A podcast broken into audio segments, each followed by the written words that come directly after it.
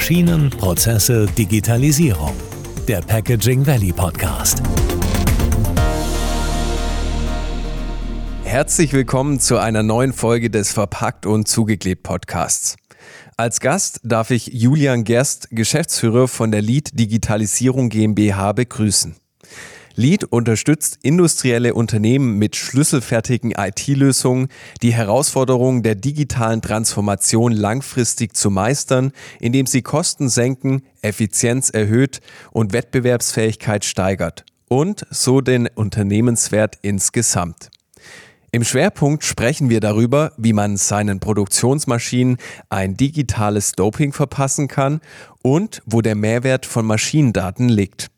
Des Weiteren diskutieren wir, welchen Einfluss Anlagenbediener und Techniker auf die Effizienz von Anlagen haben und wie sie optimal unterstützt werden können. Darüber hinaus geht es um die Einstiegshürde in eine datengetriebene Produktion und wie Unternehmen von diesem Trend profitieren können. An dieser Stelle ein herzliches Willkommen an dich, Julian. Danke, dass du dir heute die Zeit für den Podcast genommen hast. Vielen Dank für die äh, sehr schöne Einladung und äh, auch sehr schöne Einleitung. Schön, dass ich hier sein darf. Klasse.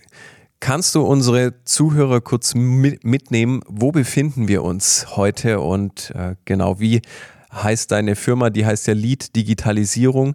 Was steckt denn hinter diesem Namen? Ja, ähm, Erstmal vielleicht hinter den Namen. LEAD ist ein Akronym für Lean Efficiency Adding Digitalization, also ein bisschen Eselsbrücke Zungenbrecher. Wir versuchen ähm, Maschinen mit Digitalisierung auf einem sehr einfachen Weg, ähm, ja, Digitalisierung für Maschinen verfügbar zu machen und dadurch Effizienzen zu steigern. Wir wurden heute besucht vom Silas. Äh, wir sind hier in Winterbach. Es ist vielleicht das Assembly Maschinen Valley im Vergleich zum Packaging Valley hinten in Hohenlohe. Ähm, sitzen jetzt hier im Gebäude von der Probotech. Das ist ein ähm, gepartnertes Unternehmen. Die äh, produzieren mit 30 oder mehr inzwischen Montageanlagen hier vor Ort. Und dort haben wir eine Technologiepartnerschaft, wo wir unsere Software immer direkt testen können und dadurch eine sehr gute Ausgangssituation haben. Mhm. Ich fand es spannend, als ich dich recherchiert habe als Podcast-Gast war ich natürlich auch auf deinem LinkedIn-Profil und da hast du in deinem Header stehen, digitales Doping für Produktionsanlagen. Da würde es mich interessieren, was ist denn der Inhaltsstoff eures Dopings? der Inhaltsstoff. Ja, wahrscheinlich sind es dann äh, die Daten, wenn man das hier in der Analogie betrachtet. Den Slogan hatten wir uns damals für eine Kampagne oder für eine Messe, besser gesagt, ähm, äh, erfunden oder hergeleitet. Die Idee war es, was äh, zu finden, was catchy ist, was kurz ist, was aber gut symbolisiert, was wir tun. Weil das Thema Digitalisierung ist ja so weit gefasst und auch mit dem Namen Lead kann es natürlich fehlleiten. Ähm, deshalb brauchen wir da irgendwas, einen catchy Slogan.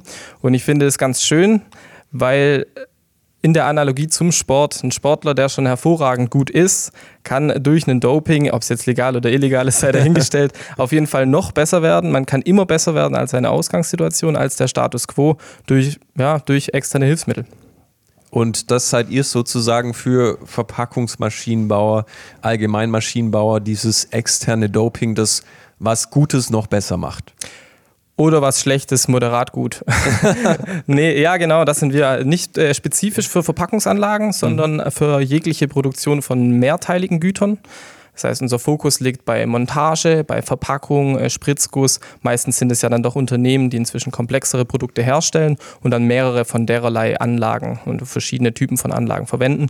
Und hier versuchen wir eine schlüsselfertige Lösung für den gesamten Wertschöpfungsprozess äh, anzubieten. Mhm. Du machst das mit Lead ja nicht schon immer. Du hast ja davor auch ein paar andere Stationen durchlaufen. Wann ist dir das allererste Mal so richtig bewusst geworden, welches Potenzial eine datengetriebene Produktion hat? Bei uns war das oder bei mir war das alles immer sehr pragmatisch getrieben. Ich habe äh, von Bosch Augmented Reality Applikationen entwickelt in äh, Singapur und habe dort schon angefangen, Benutzern Hilfestellung zu geben durch äh, audiovisuelle Medien, nenne ich es jetzt mal. Und äh, das hat hervorragend gut funktioniert, hatte aber einen großen Aufwand an, ja, an Herstellung von VR-Content oder AR-Content. Und äh, hier dann bei der Firma Contexo habe ich einen Werkstudenten gemacht. Und das ist gleich nebendran für die Zuhörer. ähm, und die haben angefangen, diese Maschinen für ihre Käufer direkt auch zu betreiben, also eine Lohnproduktion aufzubauen. Und dort habe ich dann das erste Mal in dem Werkstudententum ähm, eine kleine Software geschrieben zum Monitoren dieser Anlagen. Und als dann die Leute auf mich zukamen und wirklich begeistert waren für einen kleinen Schnipsel Code, äh, das war eine sehr schöne Resonanz, wo man dann den Mehrwert auch direkt gesehen hat. Und so war das dann immer aus einem Use Case getrieben, Mehrwert zu schaffen. Dann kam es zur Firmengründung, oder? Wie, was lag noch dazwischen?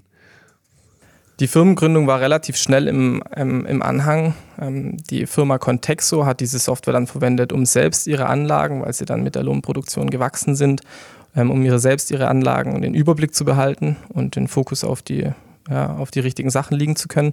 Und deren Kunden haben das dann natürlich beim Firmenrundgang gesehen und waren da ziemlich interessiert dran und fanden das sehr spannend. Und dann lag die Entscheidung sehr nahe, dass wir sagen, wir machen das professioneller. Oder dass ich gesagt habe, äh, ich möchte hier den nächsten Schritt gehen.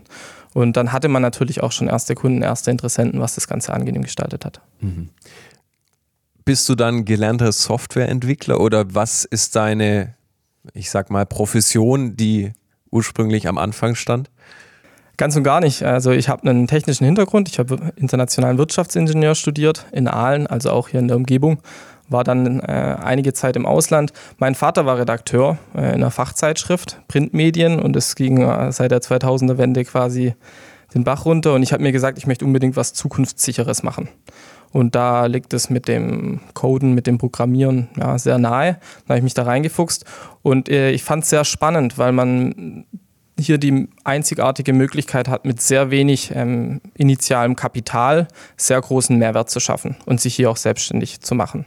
Man kann Ideen, die man hat, sehr schnell umsetzen und dadurch ja, Mehrwert generieren, Nutzen generieren und das fand ich cool.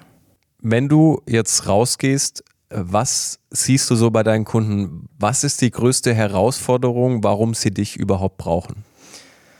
Das ist eine sehr gute Frage. Dadurch, dass wir so pragmatisch getrieben waren in unserer Gründung und in den ersten Schritten, haben wir den Schritt ein bisschen übersprungen und haben uns äh, letztes Jahr, Mitte letzten Jahres, dann genau auf diese Frage konzentriert. Da haben wir nochmal einen Schritt zurück gemacht und haben ähm, über 40 Interviews geführt. Zwei Monate nichts anderes als das haben potenzielle Kunden angerufen, ähm, bestehende Kunden, mit denen gesprochen haben, gefragt, was für Herausforderungen es da gibt, um explizit von den Anwendern selbst zu hören, was sie denn im Alltag stört. Und im Grunde genommen konnte man am Ende alle Antworten auf drei Gruppen mappen. Das ist einmal das Problem mit dem Material, also jetzt in der Produktion mit dererlei Anlagen, Materialkosten, Materialbeschaffung, vor allem jetzt in der Corona-Krise natürlich. Gleichzeitig das Thema Energie, also Energiekosten, die extrem steigen und ähm, der, die dritte Säule, wie ich es nenne, das Thema Personal, Fachkräftemangel und alles, was damit zusammenhängt. Und hier haben wir uns dann entschlossen, ähm, beim Thema Energie können wir nichts weiter machen, außer ein Monitoring anbieten. Hier machen wir momentan ein Forschungsprojekt, das beginnt Ende des Jahres. Thema ähm, Material können wir nicht mehr als hinweisen, dass schlechtes Material vorne in die Maschine reinkommt äh, und dort einen Hinweis geben, das machen wir schon. Deshalb haben wir uns jetzt auf das Thema Personal konzentriert. Mhm. Ich fand's spannend. Wir sind gerade einmal hier oben durch die Büros gelaufen. Da gibt's auch ein wunderbares Fenster mit Ausblick in die Produktionsräumlichkeiten. Wie hieß die Firma hier nochmal? Probotech. Probotech. Und die benutzen auch schon Lead. Wir haben einen Bildschirm gesehen, der unten hängt und du hattest gemeint, die Mitarbeiter, die laufen hier nicht immer, aber wenn sie wollen, mit einem Tablet rum. Und da würde mich interessieren, vielleicht kannst du anhand dieses praktischen Beispiels aufzeigen, wie eben Lead jetzt hier auch ganz im Speziellen das Personal und die Fachkräfte unterstützt. Ja, das ist äh, wirklich hervorragend, dass wir diese Firma haben, diese Technologiepartnerschaft, wie wir es nennen. Ist eine Musterfirma. Wir laden hier auch Kunden ein. Gerade bei Digitalisierungsfirmen, bei jungen Firmen ähm, sind Interessenten oft etwas abgeschreckt, weil sie sich nicht sicher sind. Gibt es das Tool wirklich? Ist es produktionsfähig? Ist es sicher und so weiter? Und hier können wir selbstbewusst sagen, kommt doch mal vorbei, guckt euch das alles an. Dann seht ihr auch, wie das integriert ist, wie das Mitarbeiter annehmen und so. Das ist eine sehr, sehr gute Situation, die wir hier haben. Und äh, hier ist das System schon installiert seit Tag 1. Wir sind jetzt in der Pilotphase mit unserem neuen Produkt. Die das erste Produkt fokussiert sich sehr auf die technischen Mitarbeiter, das heißt äh, Wartungsmitarbeiter, Instandhalter und so eine Geschichte. Und durch dieses Tool, das wir hier eingeführt haben, sind die in der Lage, über drei Milliarden Teile im Jahr zu produzieren, auf über 30 Anlagen, im Dreischichtbetrieb, das ganze Jahr über mit nur drei Wartungsmitarbeitern. Was ein sehr guter Value ist, falls man hier vielleicht nicht so sehr zu tief in dem Thema ist. Gibt es da einen da Vergleich zu, wie es davor aussah? Äh, das ist auch eine spannende Geschichte. Man kann natürlich die Daten von ganz am Anfang betrachten, aber solange man keine Daten erfasst, hat man auch keinen Status quo und ah, keine okay. Referenz. Deshalb ist es schwierig hier zu vergleichen, aber vielleicht eine ganz witzige Geschichte. Als wir das System hier eingeführt haben, haben die Geschäftsführer die ersten zwei Monate da sehr misstrauisch drauf geguckt und haben gesagt, oh, da stimmt wieder was nicht mit deinem Tool, das kann nicht sein und sonst was, bis nach und nach die Gewissheit eingetröpfelt ist, dass die Daten eben nicht lügen und dass es einem nicht immer gefällt, was die dann anzeigen. Also die Daten in der Regel lügen nicht, das ist die Realität. Genau. Das ist auch das, wo dann äh, nach und nach der Gefallen daran kommt, weil man eine objektive Informationsgrundlage im Unternehmen hat und dann hier auch Verbesserungen anstreben kann, die visualisieren kann und dann auch den Erfolg bemessen kann. Wobei es am Anfang natürlich auch ein Rückschlag sein kann, weil man eine Maschine meistens über eine, Effizienz, über eine Effizienz kauft und davon ausgeht, dass die Effizienz geliefert wird. Aber es so viele Faktoren gibt, die in so eine Produktion mit reinspielen, dass es eben oft auch nicht der Fall ist. Mhm. Jetzt hattest du gesagt, ihr braucht nur drei Wartungsmitarbeiter. Die Wir brauchen gar keine. Hier jetzt der Musterkunde ja, Probotech, ja. Genau. Das war jetzt so das eine Feld. Du hattest noch ein zweites Feld erschlossen, das ist euer anderes Produkt. Genau. Was deckt das dann ab? Sehr aufmerksam. Ja. ähm, unser zweites Produkt äh, war die Idee, wir haben ja gesagt, das große Problem mit dem Fachkräftemangel. Mhm. Und die Fachkräfte sind heutzutage eben nicht nur die technischen Angestellten, sondern auch die Anlagenbediener. Und da die Anlagenbediener wesentlich mehr sind und wesentlich länger an den Maschinen stehen, haben die auch einen relativ großen Input oder einen relativ großen Einfluss auf die Effizienz von der Anlage. Ist sehr stark abhängig, was für Produktionen das sind. Hier ist jetzt ein Montageanlagenbetrieb. Da ist es relativ äh, selbstverständlich, dass so eine Maschine auch mal kurz auf Störung läuft. Hier werden relativ selten Produkte gerüstet.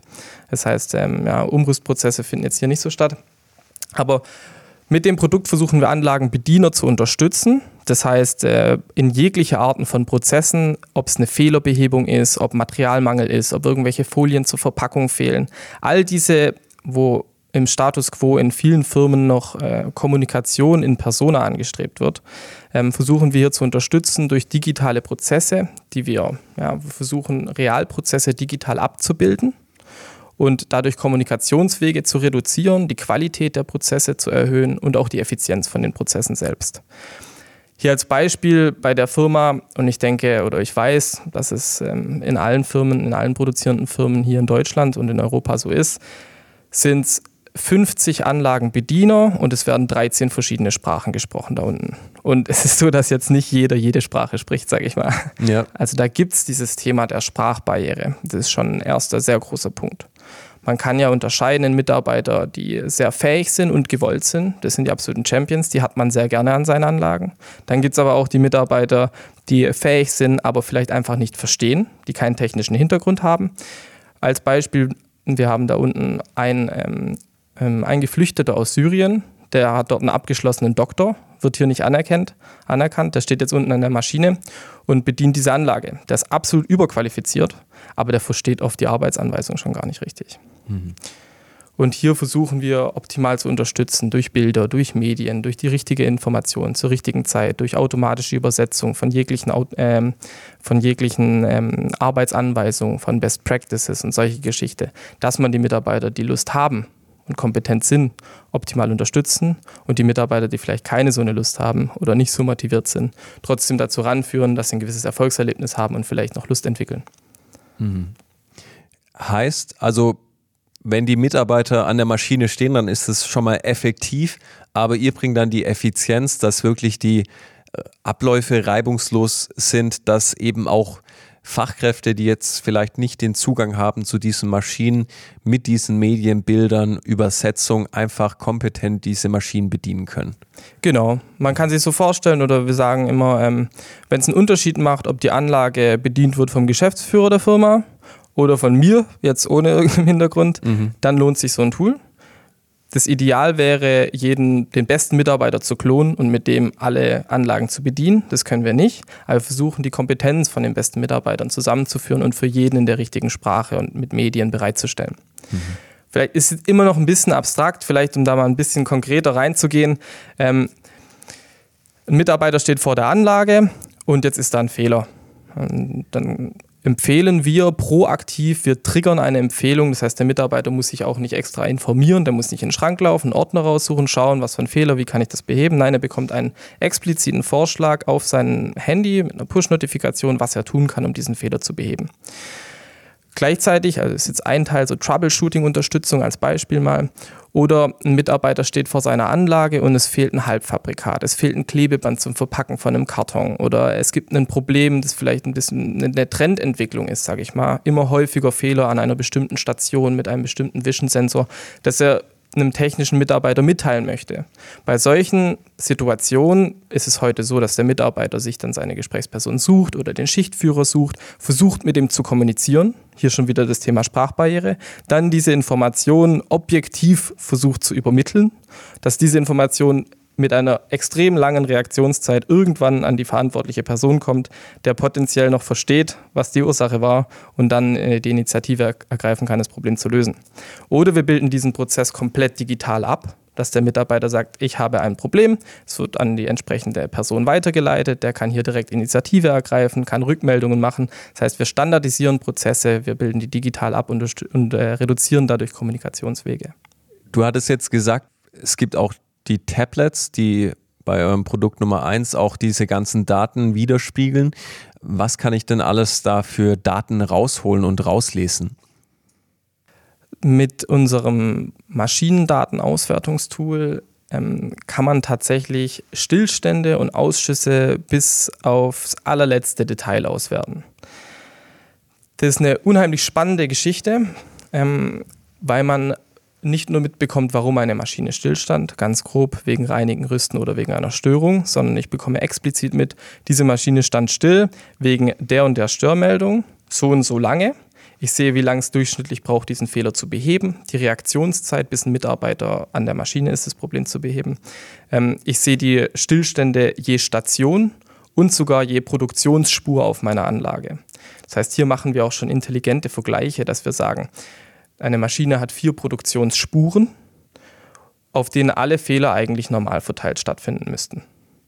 Im besten Fall. Wenn das jetzt nicht der Fall ist, ähm, dann kann man darauf hinweisen, dass an einer Produktionsspur vielleicht irgendwas nicht ganz richtig läuft, weil dort wesentlich häufiger Fehler auftreten, ob Ausschuss oder Stillstand, als auf anderen Produktionsspuren.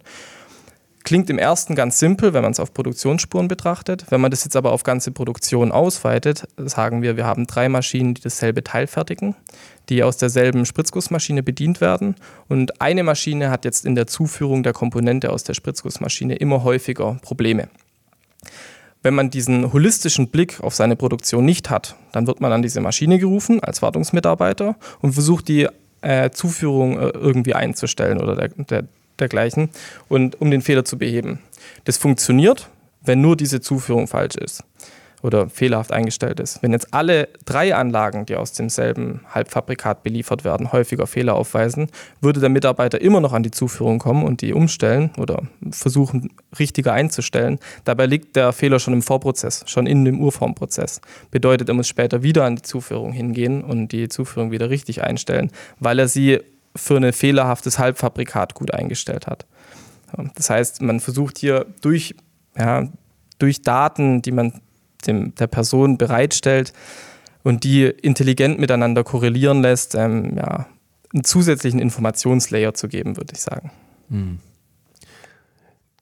Wenn ich jetzt als Firma in diesem Prozess ganz am Anfang stehe, oder nochmal eine andere Frage. Würdest du sagen, wenn du jetzt so rausschaust und du hast jetzt auch einigen Kontakt mit Kunden, wie sehr ist so eine datengetriebene Produktion schon angekommen bei den, bei den Unternehmen da draußen? Es ist ähm, unheimlich unterschiedlich, ähm, sowohl von Firma zu Firma als auch von was eine Firma nach außen trägt und wie es dann tatsächlich in der Produktion aussieht und ob eine Firma gewachsen ist über Zukauf oder durch einen organischen Wachstum von innen. Gerade große produzierende Firmen, die für große Marken herstellen, ähm, sind oft durch Zukäufe gewachsen und dort ist die Digitalisierung immer auf dem Stand der einzelnen Niederlassung. Und es kann dann extrem variieren. Ich denke, eine gewisse Art an Digitalisierung gibt es überall. Das kann sehr rudimentär sein. Das heißt, wir sammeln Daten über einen Excel-Sheet, die eingetragen werden, die dann in einer Endstufe irgendwo in ja, digital in Excel übersetzt werden. Und dann hat man irgendwo ein Aus, ja, eine digitale Ausgabe, sage ich mal. Es gibt äh, einfache Systeme, um zu bemessen, wie viele Gutteile sind hinten runtergefallen und dann über die Produktionsplanung zu berechnen, wie effizient sind meine Anlagen. Aber eine wirkliche, oder ja, das sind alles Ansätze, um das Management zu unterstützen, um ein Reporting zu ermöglichen. Aber eine wirkliche digitale Unterstützung für den eigentlichen Prozess, für den technischen Anwender, für den Operator, sehe ich tatsächlich noch in, äh, ja, noch fast nirgends bei fast keinem Kunde heißt eine wirkliche Unterstützung, dass der Mitarbeiter, der im Produktionsumfeld arbeitet, sobald er morgens die Tür betritt, weiß, was er zu tun hat, um seine acht Stunden optimal einsetzen zu können, wo, wo er angreifen kann mit dem größten Hebel, um die Effizienz dieser Produktion zu steigern. Hm. Das gibt es also noch ganz selten. Ja. Heißt, da stehen noch ganz viele Unternehmen am Anfang. Wie groß ist denn die Einstiegshürde, wenn ich jetzt sage, ich möchte sowas bei mir im Unternehmen etablieren? Ich, technisch ist sie sehr gering. Also man redet dann oft über, und wo kommen die Daten her und welche Schnittstelle, weil es ja einfach wenige Leute gibt, die sich mit der Thematik beschäftigen in dererlei Firmen. Aber in der Regel ist es sehr, sehr einfach. Also die große Herausforderung ist, die richtigen Daten zu bekommen. Wir haben hier eine sehr standardisierte Schnittstelle gemacht ähm, und haben uns hier auf Daten konzentriert, die in jeder Anlage vorhanden sind. Gutteilezähler, Schlechtteilezähler, Störmeldung und haben hier verschiedene Software entwickelt, um die intelligent auslesen und äh, aggregieren, validieren zu können. Schnittstellen sind inzwischen auch schon größtenteils standardisiert, heißt OPCUA, heißt herstellerspezifische Treiber, Siemens, Beckhoff, ABB. Da gibt es für alles ja auch schon Lösungen. Wir sind ein kleines Startup, das heißt, wir beruhen uns auch immer auf existierende Technologien. Wir müssen ja nicht ja, alles neu erfinden. Neu erfinden ja, ja. Genau.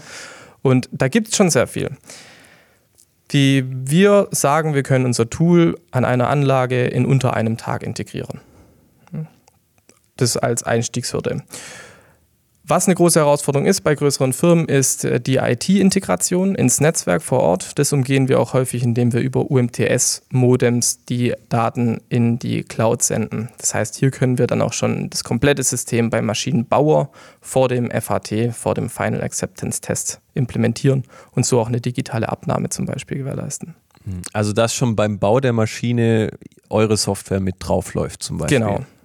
Wir haben ja Partner, mit denen wir das machen. Das ist vielleicht auch noch so eine Idee, ähm, ein grundlegendes Vertriebskonzept von uns, dass wir mit Maschinenbauern zusammenarbeiten, ja, dass wir den Maschinenbauern die Software anbieten für eine digitale Abnahme, um Wissen über diese Maschine in ein System einzutragen und dieses Wissen an ihre Kunden weiter vertreiben zu können. Das heißt, der, der Maschinenbauer verkauft ja an sich keine Anlage, sondern er verkauft Gutteile je Minute. Und mit dem Wissen, das er als zusätzliches Service an seinen Kunden verkaufen kann, erhöht er die Effizienz seiner Anlage, vermeidet ein Fehlverwenden von der Anlage, vermeidet Ausfälle und so weiter. Hm. Das finde ich ein spannendes Detail. Also ihr seid nicht dann da, wenn die Maschine steht, wenn die produziert, sondern ihr geht auch schon bewusst auf Unternehmen zu, die eben zum Beispiel eine Verpackungsmaschine bauen und sagt, hey, schaut mal hier unsere Software zusammen mit eurer Maschine, das wäre eine super Ergänzung, um einfach da zum Beispiel die Stückzahl pro, pro Minute wirklich effizient zu gestalten. Genau. Mhm. Wir versuchen ähm, die Wettbewerbsfähigkeit von Maschinenbauern gerade hier aus dem Umkreis zu erhöhen. Durch die ja, demografischen Wandel, durch die Globalisierung, durch den internationalen Wettbewerb werden die auch ziemlich gestresst. Was jetzt zum Beispiel sehr viel im Vordergrund steht, ist äh, die, der Verbrauch der Anlage an Energie während seines Lebenszykluses. Sowas wird immer mehr berücksichtigt beim Kauf einer Anlage, weshalb auch Supplier aus Deutschland vielleicht äh, eher gewählt werden wie jetzt ein vergleichbar aus Indien. Und auch hier versuchen wir über den Lebenszyklus Mehrwert zu schaffen, heißt einen Wettbewerbsvorteil zu schaffen. Dass wir sagen, wenn man die Anlage hier kauft, reduzieren wir die Betriebskosten über den Produktlebenszyklus, indem wir einen niedrigeren Operator-Schlüssel brauchen, einen niedrigen Technikerschlüssel, indem wir Setup-Prozesse schneller machen, qualitativer, effizienter, Verschleiß reduzieren und dergleichen. Mhm. Wenn ich jetzt das integriert oder wenn wir nochmal auf die Integration kommen, du hast gesagt, dauert einen Tag. Kann ich das auch auf ältere Maschinen anwenden? Also Stichwort Retrofit. Ich nutze eine ältere Maschine und verbinde die mit eurer Software. Ist das immer dann so ein kurzer Zeitraum oder braucht man dann auch mal ein bisschen länger für ältere Maschinen? Kann unter Umständen länger dauern, ja, aber in einem Tag sollte das trotzdem erledigt sein. Also wenn wir das mit einem Technologiepartner machen vor dem FAT, dann ist es eine Stunde und dann ist es fertig. Das sind alles standardisierte Imports und Anschlüsse. Bei einem Retrofit braucht man vielleicht tatsächlich mal einen Tag. Aber solange die, solange die Maschine nicht Relay gesteuert ist, sage ich immer, dann sollte man das hinbekommen. Wir fliegen zum Mond, dann schaffen wir es, eine Maschine anzuschließen. okay, alles klar. Wir sind schon fast am Ende von unserem Podcast. Zum Schluss würde ich dich gerne nochmal fragen, wenn du jetzt schaust, die letzten ein, zwei Jahre, eure Kunden, was ist so ein Lieblingsprojekt, wo du so sagst, da habe ich wirklich eine große Verbesserung gesehen, das war so unser Best Practice in letzter Zeit? Das ist eine sehr schöne Frage. Mm. Ich denke, das war während der Corona-Krise bei einem Pharmazieproduzenten, der Corona-Veils hergestellt hat und Rich Needle Shields haben die gemacht auf der Anlage. Continuous Motion, Montageanlage, äh, die an sich schon sehr gut gelaufen ist. So gut, dass man hier teilweise Geisterschichten fahren konnte, wie man das so nennt. Das heißt, ein Operator, der quasi nichts zu tun hatte. Ähm, wo aber immer wieder Fehler aufgetreten sind, die nicht genau der Fehlerursache zugeordnet werden konnten. Da aber der Operator jetzt nicht immer aufmerksam war, logischerweise, weil ja, eigentlich lief es ja, und er hat nicht immer genau an die Stelle geschaut, war es sehr schwierig, dieses Problem zu tracken. Und durch so eine zusätzliche Software, die einem dann auch nachträglich genau zeigen kann, weshalb ein Stillstand aufgetreten ist und wo der aufgetreten ist, ähm, konnte man hier die Fehlerursache, diese Hauptfehlerursache ähm, egalisieren. Und dadurch hatte der Operator erstmal noch ein einfacheres Leben und die Effizienz wurde gesteigert, weil die Maschine dann doch immer relativ lang stand, weil die Reaktionszeit dann eben hoch war, weil der Operator nicht an der Anlage war. Mhm. Das ist wirklich wunderbar, wenn man sieht, dass man ein spezifisches Problem gelöst hat, wo der, Op äh, der Kunde dann auch wirklich glücklich ist und zurückkommt und sagt, hey, das ist richtig cool, das hat uns dessen das geholfen. Von sich aus das ist eine schöne Bestätigung für das, was man da tut. Klasse. Julian, wir sind am Ende von unserem Podcast angekommen. Ich bedanke mich ganz herzlich bei dir für diesen Einblick und diese praktischen Beispiele. Und ihr seid ja ein Startup. Da wünsche ich dir auch alles Gute für die Zukunft, dass du die richtigen Mitarbeiter findest, wenn es denn größer werden soll. Und viele weitere spannende Projekte. Tatsächlich schneller umgegangen, als man dachte. Ja. Vielen Dank. Äh, hat sehr Spaß gemacht. Und äh, vielleicht mal wieder. Genau. In diesem Sinne, bis bald und dir alles Gute. Wenn Ihnen diese Folge gefallen hat, dann abonnieren Sie den Podcast, lassen Sie uns eine positive Bewertung da und erzählen Sie Ihren Kollegen davon. Bis zum nächsten Mal.